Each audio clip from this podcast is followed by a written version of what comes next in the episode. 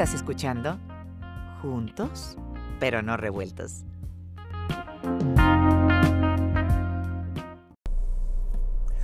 Hola, ¿qué tal amigos de Juntos pero no revueltos? Eh, yo soy Juan Shein. El podcast que ustedes van a escuchar a continuación es un especial de Branda, un especial de prácticamente casi dos horas, donde Branda cuenta todas las anécdotas, pasa por toda la historia de lo que imaginablemente una película que tiene que ver con la historia de una banda de rock podría decir. Desde sube, bajas, anécdotas, historias del camino, de la carretera y de los inicios de una etapa del rock en México muy importante por la diversidad de ofertas y de propuestas que tenía. Lamentablemente, en este podcast, donde nos reunimos los Branda originales, eh, por razones técnicas y personales, uno de nosotros no pudo conectarse uno de nosotros no pudo llegar a ese podcast. Me refiero a nuestro compañero Tavo, Tavo Limongi, guitarrista de Branda, que lamentablemente, lamentablemente falleció el día primero de mayo, el día que este podcast iba precisamente a publicarse, lo que nos hizo pues cambiar el plan y decidir homenajear a nuestro compañero y querido amigo Tavo eh, dedicándole obviamente este podcast, estas historias, estas anécdotas. Espero que lo disfruten de todo corazón y hasta donde estés, querido Tavo, te mando un abrazo.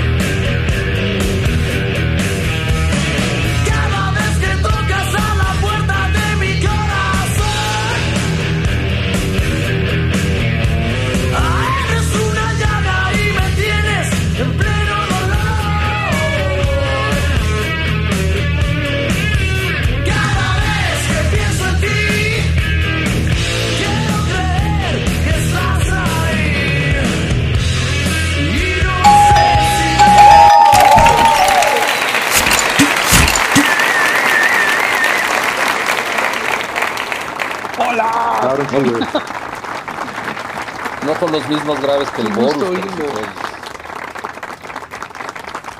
¿Quién habló? Sí, el, el, el, Borus trae su, su, su softbuffer ahí. en cambio, el pinche lado los... los medios, cabrón. Ya los extrañaba, Putines. Igualmente, cabrón. Igualmente. Sí, maldita sea. Y aquí le doy la bienvenida nada más y nada menos que a los Branda. Tengo aquí conmigo, eh, a, no en orden de importancia, sino por como me voy acordando, Carlos Borunda. Borux, bienvenido. ¿Qué tal? ¿Cómo están? Saludos, carnales. Qué gusto estar con ustedes. Paulo Carballar, mi querido Pau. Abrazo, bro. Amigos, ¿qué tal? Aquí Paulo, ex bajista de Branda. Lalo Jiménez, mi querido Lalito, ¿cómo estás, bro? Hola, hola a todos. Saludos, yo muy bien, gracias y cariño mutuo.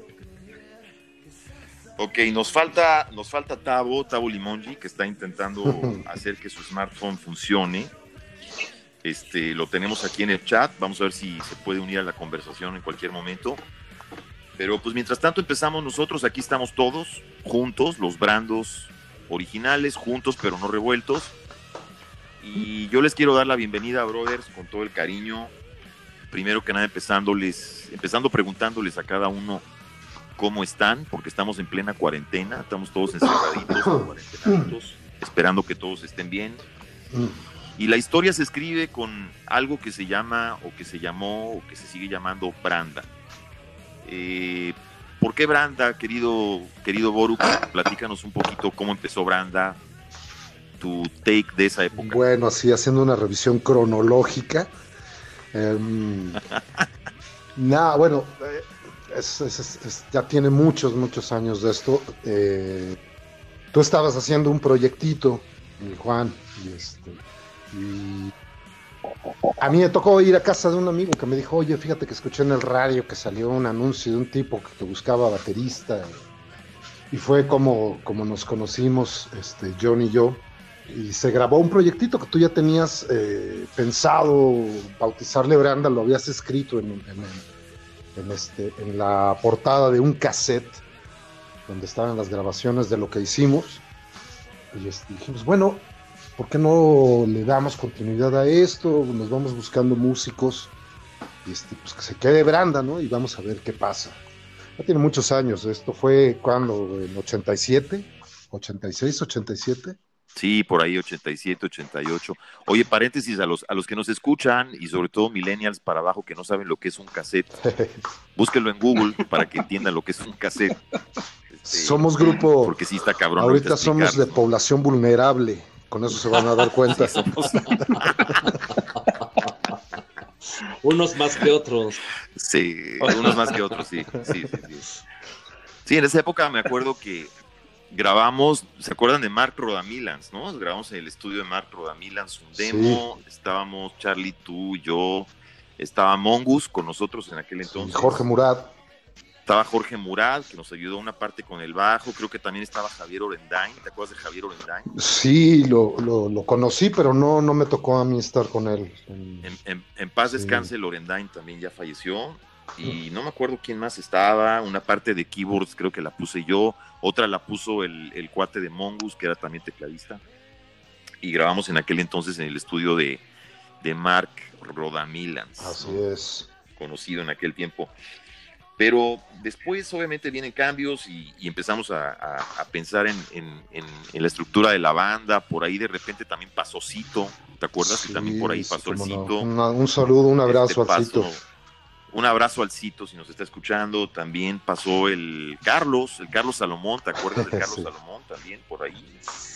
Iba saliendo en aquel entonces de esta banda que tenía con, con Castañón y con Salvador. ¿Cómo se llamaba? Valkyrie, que Valkyria. se fueron a Japón en el festival de, del En el Yamaha. Festival Yamaha, Ujú. de- sí, que tocaron ahí en el Budokan. Y bueno, y vienen cambios hasta que quedó la banda estructurada. Conocemos a Paulo, bueno, Lalo, que estuvo primero, luego Lalo trae a Paulo y, quedamos y ahí arrancó toda esta aventura y toda esta experiencia. Cuéntame, Pau, ¿cómo fue para ti la experiencia cuando tocamos en, en el Festival Yamaha y en el Festival de la Batalla de las Bandas, en aquel entonces que organizaba Rocotitlán, ¿no? Para mí fue, fue una experiencia que marcó mi vida el, el entrar a Branda y, y asimismo esos dos, esas dos, esas dos concursos eh, que bueno, siempre hemos sabido que, que, que las artes no son una competencia, pero cuando te invitan y estás empezando, pues te quieres mostrar. Eh, nosotros fuimos muy seguros de que íbamos a ganar, la verdad. Eh, justo traíamos ese antecedente de que se habían ido los Valkyria. eh, y bueno, había gente cercana a nosotros en esa banda. Y estábamos seguros de que, de que íbamos con todos, con todo. Penosamente nos ganó Krista Gali, cabrón. Puta. Pero, Pero quedamos, pero la- quedamos, quedamos en la final. Sí. En la final la tocada fue genial, fueron muchísimos amigos nuestros, este, completamente comprometidos con el, con el show. Ojalá lo hubiéramos grabado porque eran Y unos más si hubieran, si hubieran este, incendiado finalmente el teatro, ¿no? Porque Estamos hablando, fue en el Teatro Ferrocarrilero, ¿no? Si mal no recuerdo. ferrocarrilero en Tlatelolco, en, en aquellos, en aquellos este, finales de los ochentas. Oigan, ¿y si se fue Krista Gali a Japón al final o no? Porque yo me acuerdo que tuvieron problemas para, para No, sí no me acuerdo ¿no? qué fue. Yo ya no quise saber ¿Sí? nada, ¿eh? Sí, no, sí se, sí se fueron, sí se fueron. Lo que, Sí, se fueron, pero con lo que tuvieron problemas después eh, fue con un accidente. Un accidente que tuvieron dando el rol aquí en el país. Tuvieron un. Se volcó el camión en donde iban y. Ah, sí, cierto.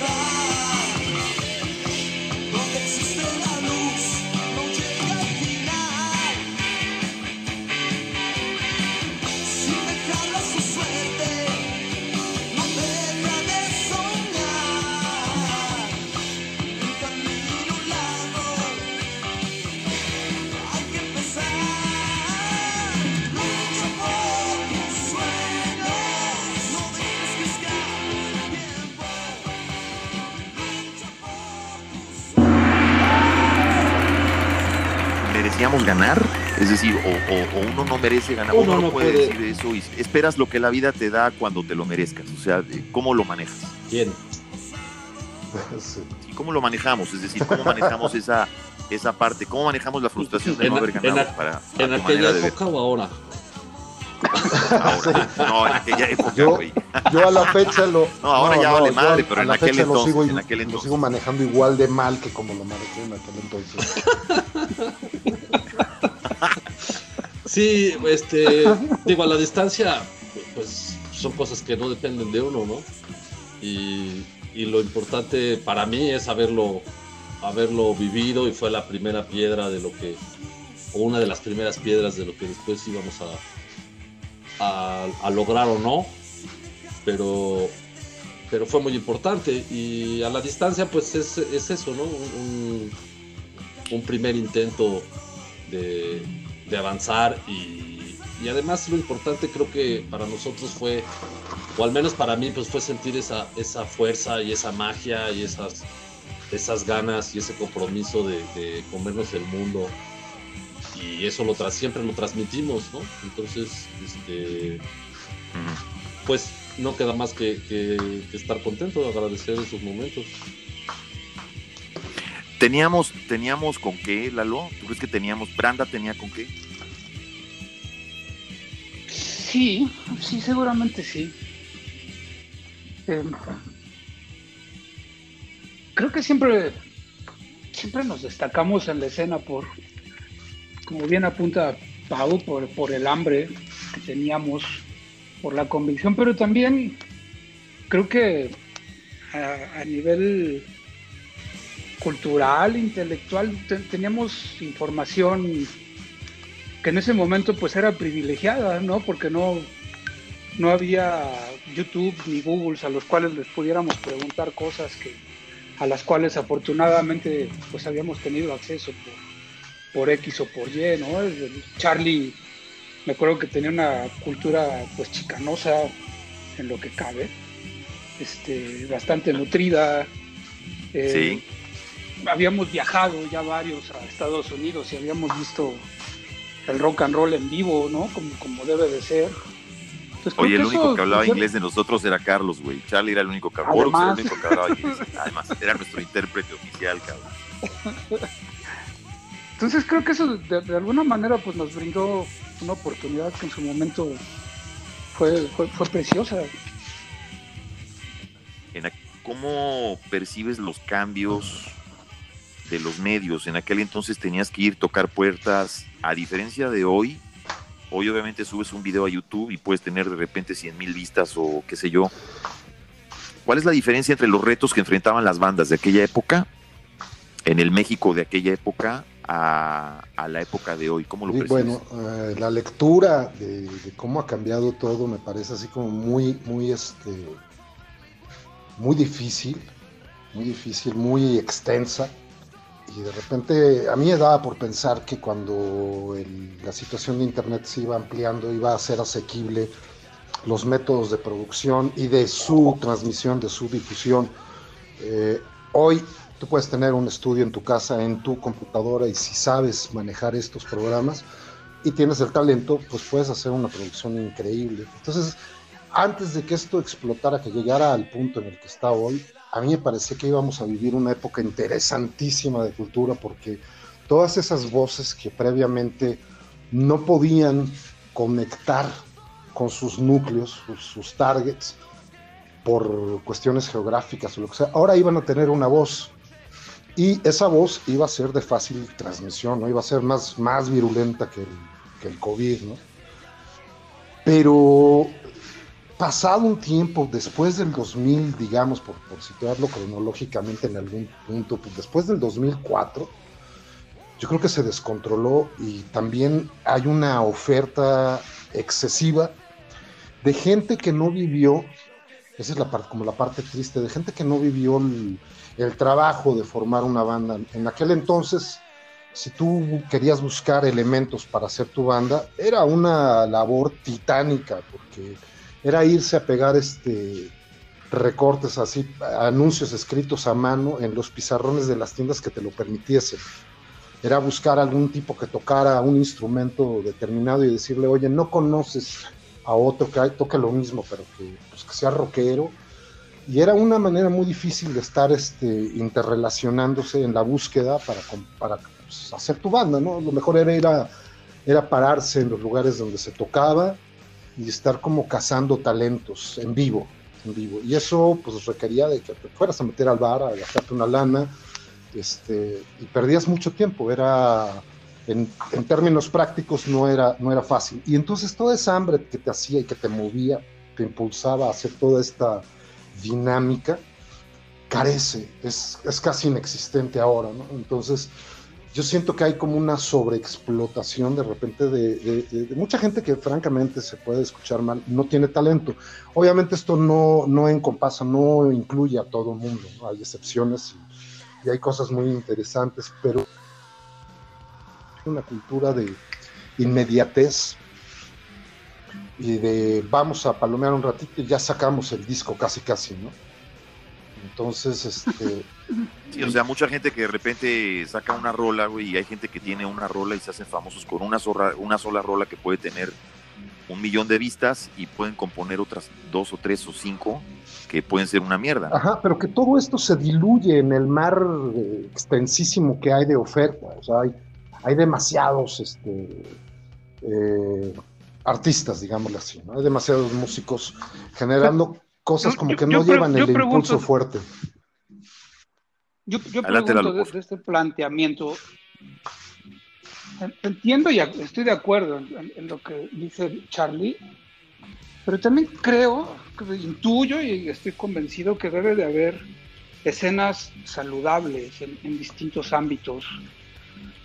Y les pregunto eso, ustedes en los lugares que están y se mueven, ¿no perciben que sí hay un grupúsculo que sigue existiendo ahí como la revolución latente. Sí, yo quisiera, yo, yo sí difiero un poco en, el punto de vista, evidentemente sí hay una sobreexposición, pero eh, digo, yo tengo un hijo de 18 años que tiene una banda de metal y que pues le pasan ciertas cosas como a nosotros nos pasaban y sigue siendo igual de difícil, si no es que más porque no pueden monetizar por ningún lado y es muy difícil que, lo, que, el artista quiera jugársela por el arte, por este, esa, justo esa situación. Ciertamente hay una, puedes tú subir tu video a YouTube, pero para tener un, un millón de vistas no es fácil. Eh, Y, moneti- Sí. y monetizar, o sea, yo con mi última banda que se llama Bill, que la pueden buscar en YouTube y pueden buscar, pueden buscar Bill Fire for All. Hicimos un video que le metimos una lana con mucho post y lo mandamos, grabamos pro- profesionalmente, lo mandamos a masterizar con a Suecia, con Jens, que masteriza discos de toda la banda Thrasher o sea, los grandes, Ark Enemy, Sepultura, etcétera. Las rolas son increíbles, se las recomiendo.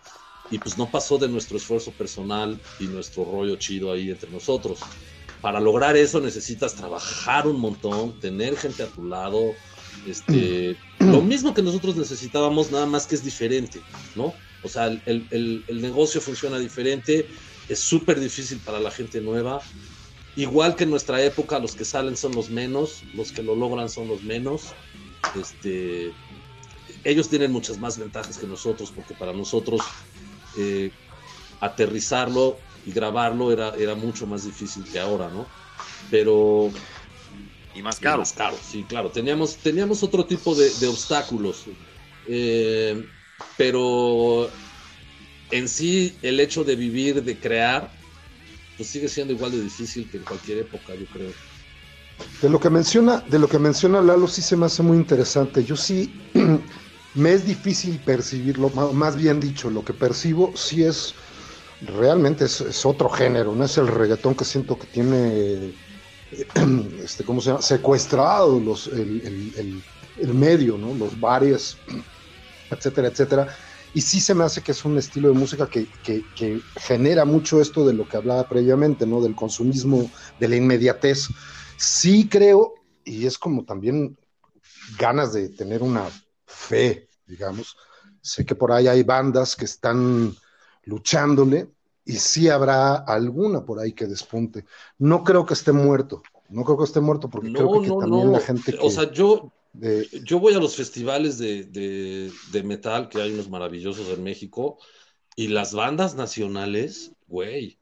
O sea, el nivel de las bandas nacionales está cabrón. eso es otra, Los- sí, sí, bueno, sí, sí, también. Los chavitos de treinta y tantos,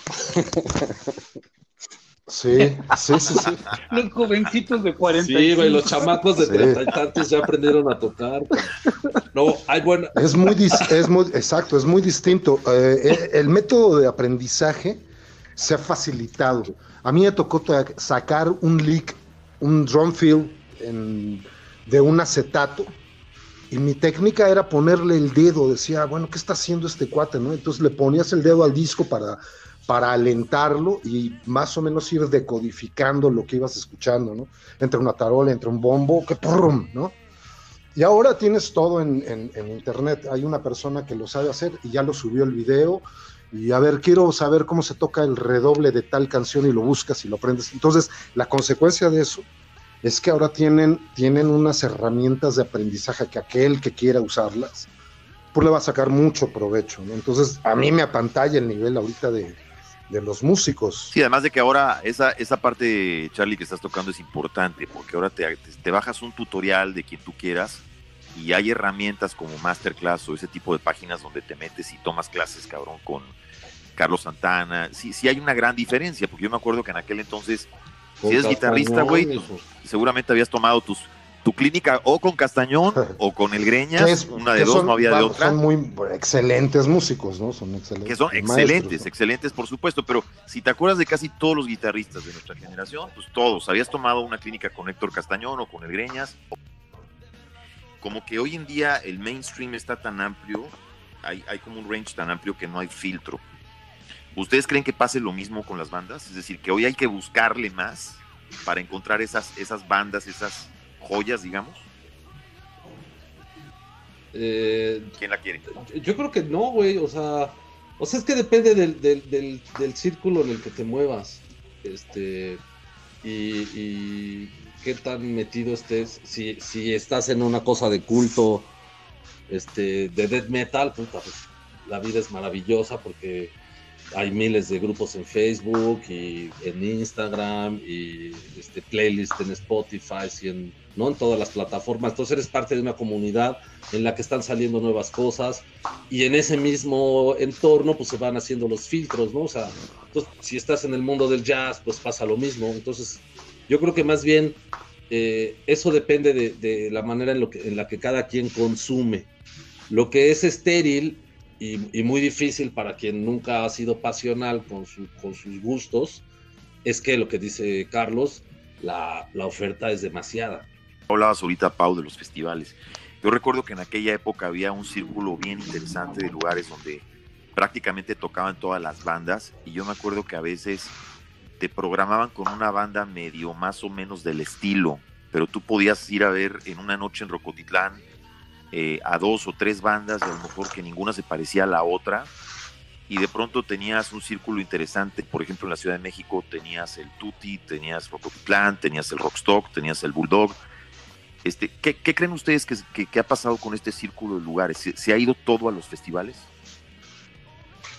Eh, pues yo, yo, yo mi percepción lejana es que así como Charlie apuntaba del reggaetón, a mí también me preocupa el, fusil, el cover eh, temático, ¿no? Siento que está lleno de homenajes, absolutamente todos los espacios de en vivo, por lo menos de la Ciudad de México, ¿no? Últimamente he ido a Guadalajara, Monterrey, no, no es muy distinto tampoco, ¿no? Todo está lleno de homenaje a los héroes del silencio, homenaje a Soda Stereo y sí, y las bandas originales no sé dónde tocan. No sé qué espacios tengan. No hay espacios. No hay los, los, los pues en sus propios eventos y en los festivales. Y... Pero si tú ves, si tú ves este las bandas de Magaña, ¿no? De Adrián Magaña, amigo nuestro, pues el güey las tiene movidas y están tocando en Colombia, y están tocando en Monterrey, y están tocando en Estados Unidos, y están tocando... El circuito se hizo más grande, ¿no? yo creo que las bandas medianitas ahorita, las bandas medianitas que están empezando, güey, nosotros no mames, nos hubiera impulsado súper cabrón, porque ya tienes, hay un, hay un, hay un circuito establecido que es negocio, que van miles y miles de gentes a los shows y que hay un que ya está comprobado que es negocio. Sí, y que funciona a, muchos niveles, ¿no? O sea, Cubo acaba de hacer hace poquito el, Condesa, ¿no? Cubo solo como headliner. ¿Tú crees que ganó dinero, Toño?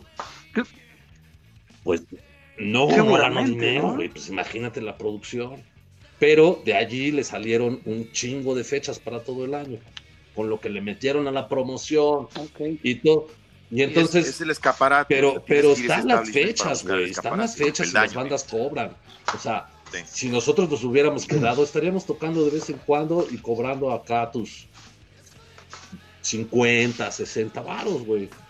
O sea, si lo hicieras, mm, si, lo hicieras bien y te dedicaras, o sea, no sé, están los coda, güey. o bueno, muchos de nuestra generación que no están dedicados a tocar constantemente en sus bandas, que realmente son revivals de aquella época, eh, pues están tocando ahí de vez en cuando y, tienen su...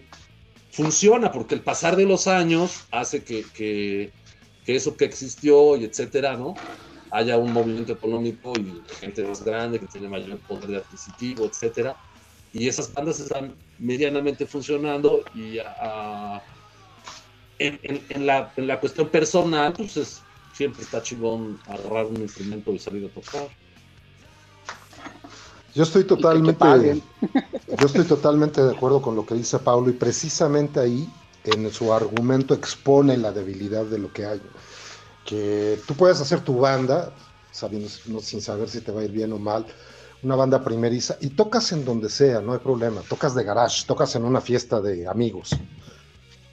Hay gente que lleva más tiempo, que está más eh, posicionada, que puede hacer una fecha mucho mayor que eso, ya no es tocar en una sala, es tocar en un venue con cierta, pues, bastante importante más bien, ¿no? O sea, tocar en el Condesa no es cualquier cosa. Y que no te vaya bien, pero que de ahí te salgan cosas. El tema es todo el espacio del medio, ¿no? O sea, una banda que empieza no tiene los bares medianos o chicos para para ir a tocar, porque además estos están ocupados, como dice Lalo, que también lo apunta súper bien, están ocupados por las bandas de covers. Yo lo sé porque yo toco covers. Y sé que para ir a tocar al bar donde yo toco, no puedes meter una banda primeriza, porque no va a ir nadie. Y tampoco, también le queda muy chico una banda más grande, ¿no? Entonces, hay un espacio medio que nos está haciendo falta para que las bandas primero se fogueen y después entren a dicho espacio. Ese es el tema, que no, no existe, porque todo lo demás pues está ocupadísimo y secuestrado por el reggaetón y por la, por la música de, de banda, ¿no?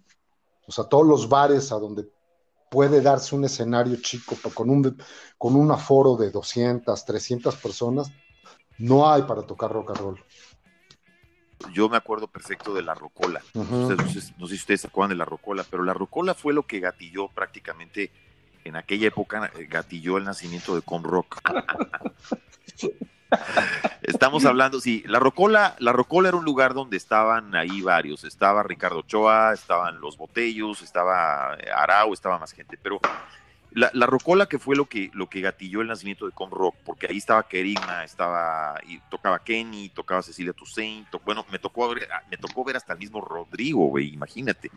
Entonces, eh, yo, yo me acuerdo que el, el, el prom de boca en boca era, era, era de poca madre en aquel entonces, porque tú ibas a un lugar sin saber quién era la banda y tú ibas a descubrir a esa banda. Entonces la tenías tan de cerca eh, que, que, de pronto te enganchaba, güey. Y lo, emocionante de ese, ese, momento era que sabías que podías ir el, el, siguiente fin de semana a ver otro tipo de bandas, a conocerlas, y entonces te enganchabas, y entonces cada banda iba agarrando su público, y ya veías el calendario y, sabías cuando iba Pero, la Saint o cuando iban los Botellos o cuando iba Kerik. No, nada, nada. No, que estaba pensando. Sí. Entonces. Eh, no, estaba pensando en, dale, dale, dale las chavitas estas de The Warning, no sé si las topan. Sí, muy buenas. Yo solo por Adri. Esas chavitas ahí van y ahí van y ahí van y pues empezaron. Bueno, tuvieron, tuvieron mucha suerte porque, porque llamaron la atención, pero pero es una banda nueva completamente que va forjando su camino desde abajo. Y, el, el, papá tiene historia en, la industria musical también, ¿no? Eso sí no sé, pero, pero este... Yo sé que están conectadas. También no es este. Eh, creo que les favorece que sean chavas que sí tocan realmente porque las, traen un nivel. Las mandaron a Berkeley después de su videíto que, que hizo de muchas, de muchos views. De ahí se fueron a Berkeley y de ahí ya salieron pues, tocando un poquito mejor. Este, pero bueno, o sea, caminos hay, ¿no? O sea, las vías, las vías que existen hoy son vías más de mainstream, de establishment más grande que las que había entonces en aquel entonces, no, No, para nada. Yo creo que es lo mismo, Juan. O sea, sufriríamos lo mismo, nada más que tendríamos más opciones de salida. Lo que tienes de, lo que y, gastar, y gastaríamos más dinero. Lo que tienes ahorita es que la verdad eh, no te, no te, nada te, te, bueno, nosotros quién sabe, pero este, haces y lo pones, y haces y lo pones, y haces y lo pones, y te mueves y creas, y, no, está muy difícil, muy difícil por, por la situación eh, justo que plantea este Charlie de, de, de, esta parte intermedia de los bares, ¿no? Pero, pues el arte es difícil. Sí hablando un poquito de las generaciones, como, como fuimos entrando, en la que entramos nosotros, por lo menos en la que entró Branda, ¿no? Porque vino primero con rock, luego vino toda esta generación de rock en tu idioma, este, la generación que nos tocó a nosotros, esa camada que nos tocó a nosotros, donde estaba prácticamente Coda, estábamos eh, bandas que en aquel entonces estaban, recuerden a ver si no estoy mal, pero estaba Ansia, estaba Coda, estaba eh, la Lupita vino después, ¿no? La Lupita estaba. Pues sí, este, pues, pues quién, más, de quién más se acuerdan. Yo me acuerdo que había una, una variedad de bandas. Eh, eh, ¿Ustedes creen que ha venido otra camada después de esta, de la que nos tocó a nosotros? ¿Ha venido otro movimiento pues, donde por ejemplo, más, este... donde se expandió más? Bueno, no son mucho más, mucho más jóvenes, pero estos pendejos de. Ay, perdón. estos muchachos de, de, ¿Cómo se llama? No es el Panteón. El Panteón en sus 25, 25 aniversario, güey. Sí, está cañón. Cinco foros solo, o sea, más que Metallica. Entonces, pues de que hay, de que ha habido cosas más grandes que nuestra generación. No en variedad, Pues, falta variedad. Eso sí. No, que me refiero a que, que más, más variedad que nuestra generación. Creo que no, no, no, ha- no ha vuelto a haber una, un momento musical así. Pero a nivel América Latina, creo. Sí, Si bien yo lo que tampoco apunta lo. Pau es muy cierto. Correcto, eh, por ahí, por ahí va un poquito mi pregunta. O sea, si sienten que falta, falta la variedad o falta lo que, lo que se tenía, lo que esa cámara. Yo creo que se dispersa en movimientos. Y entonces por eso hacen festivales. A los festivales van, Tavo nos podría decir mucho más de todo esto, ¿no? Este, Sí, por- y y Sí, bueno, Tavo claro, lo que te él dice es, güey, la onda son los festivales porque vas a donde está la gente. O sea, los festivales de metal, ya no importa quién toque, güey, de todas formas se va a llenar. O sea, siempre que surge, surge una posibilidad, se usa, se satura, se, y surgen nuevas, nuevos obstáculos y no sé qué. Y ahorita las bandas, las bandas medianas a nivel internacional, están buscando nuevas maneras de, de capitalizarse. Y eso, o sea, no capitalizarse, seguramente sí, Ark Enemy y esos, pero, pero eh, de vivir, güey, de tener dinero. Si no tocan, no, no cobran, ¿no? Y entonces ya, ya, pues, el- eh, para mucha gente, tantos años en el camino no jala. Y entonces están buscando todos estos esquemas de ir directo a su, a su base de fans y su base de fans les deposita directo a su cuenta, ¿no? Y hacen sus, estos, sus Patreon y sus, un montón. O sea, en pocas palabras, una banda de hoy podríamos decir que está mejor organizada en cuanto a que puede tener un management más establecido, más, más de que ya sabe por dónde es el camino. No sé, hay como güey, un roadmap. O sea, sí, claro ah, pues hay, hay- te, te puedes acercar a algunas agencias, ¿no? Como la de Magaña que te decía. Pero de todas formas, pues cuántas son. Y no es lo mismo que te vean 100 güeyes en Rocotitlán a que te vean 30 mil, que te vean de un madrazo y que en un momento dado ya pueden empezar a seguirte. Hay también más vías para que te sigan, ¿no? Porque te pueden conectar a través de tu fandom, te pueden conectar Sí, por Facebook, te pueden conectar por, por YouTube. Sí, yo veo aquí, Ahorita Creo que Lalo. el email, yo creo. ¿Qué- Yo. Soy yo. yo veo aquí algo conectado que dice papá. Soy yo, mero. papá. Es que me. Es, es que. Y, güey, cabrón, no le, no le mandé la conexión a mi jefe, cabrón. Digo, qué pedo, güey.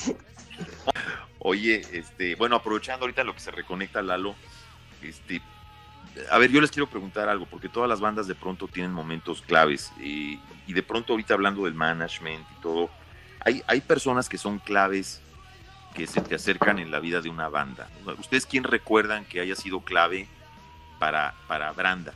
Para el, el momento, por ejemplo. Yo creo que Branda tuvo personas claves en cada momento. Benjamín. Salcedo, obviamente, y de repente catalizó lo que la banda podía hacer en el momento incipiente y decir, a ver, yo le voy a dar este un 5 de atención a estos chavos. Porque de hecho de ahí fue que empezamos a dar el rol Sí. en otro tipo de eventos en la periferia de, de la Ciudad de México, tocando con Raxas, tocando con Next, con Thrash Metal, exponiéndonos a otro tipo de, de público también. Entonces, este, yo creo que eso fue así como un momento parteaguas, ¿no? Una, una piedra, una piedra. Correcto. Eh, para, quien, para quien nos escucha que no, no ubica el nombre, eh, para los que nos escuchan, Benjamín Salcedo es el, el director nomás, actualmente de la revista Rolling Stone México. Eh, sí, No y ya lo tuvimos en este programa, ¿eh? ya me tocó entrevistarlo también. Y, y este, sí, sí, sí, y él tiene muy buen recuerdo de todos nosotros. Una historia con sus altibajos y, y yo creo que tomamos una mala decisión en un momento, en un momento dado y, y yo creo que a él le, le duró mucho más que, que- que el, el saque de onda de, de esa cir- circunstancia que a nosotros. Este, y creo que fue, fue, un, fue un error esa decisión. Cuando lo dejamos ir, cuando lo dejamos ir, me refiero. Pasamos a la batalla de las bandas, que estaba organizada por Así. Rocotitlán en aquel entonces, y donde participaron precisamente Sí. bandas como Ansia, el Fueron mismo los- Crista los Gali, que que, con el ganaron. que también competimos en Yamaha, ¿no? ¿Quién Eh, más estaba? Consumatum, Consumatum. Fueron los que Pest, ganaron, correcto. De ahí salió un disco, ¿no? Ansia, Raxas. Raxas. Y Coda, el- Coda también participó, pero no llegó Raxas, a la correcto. final. bueno.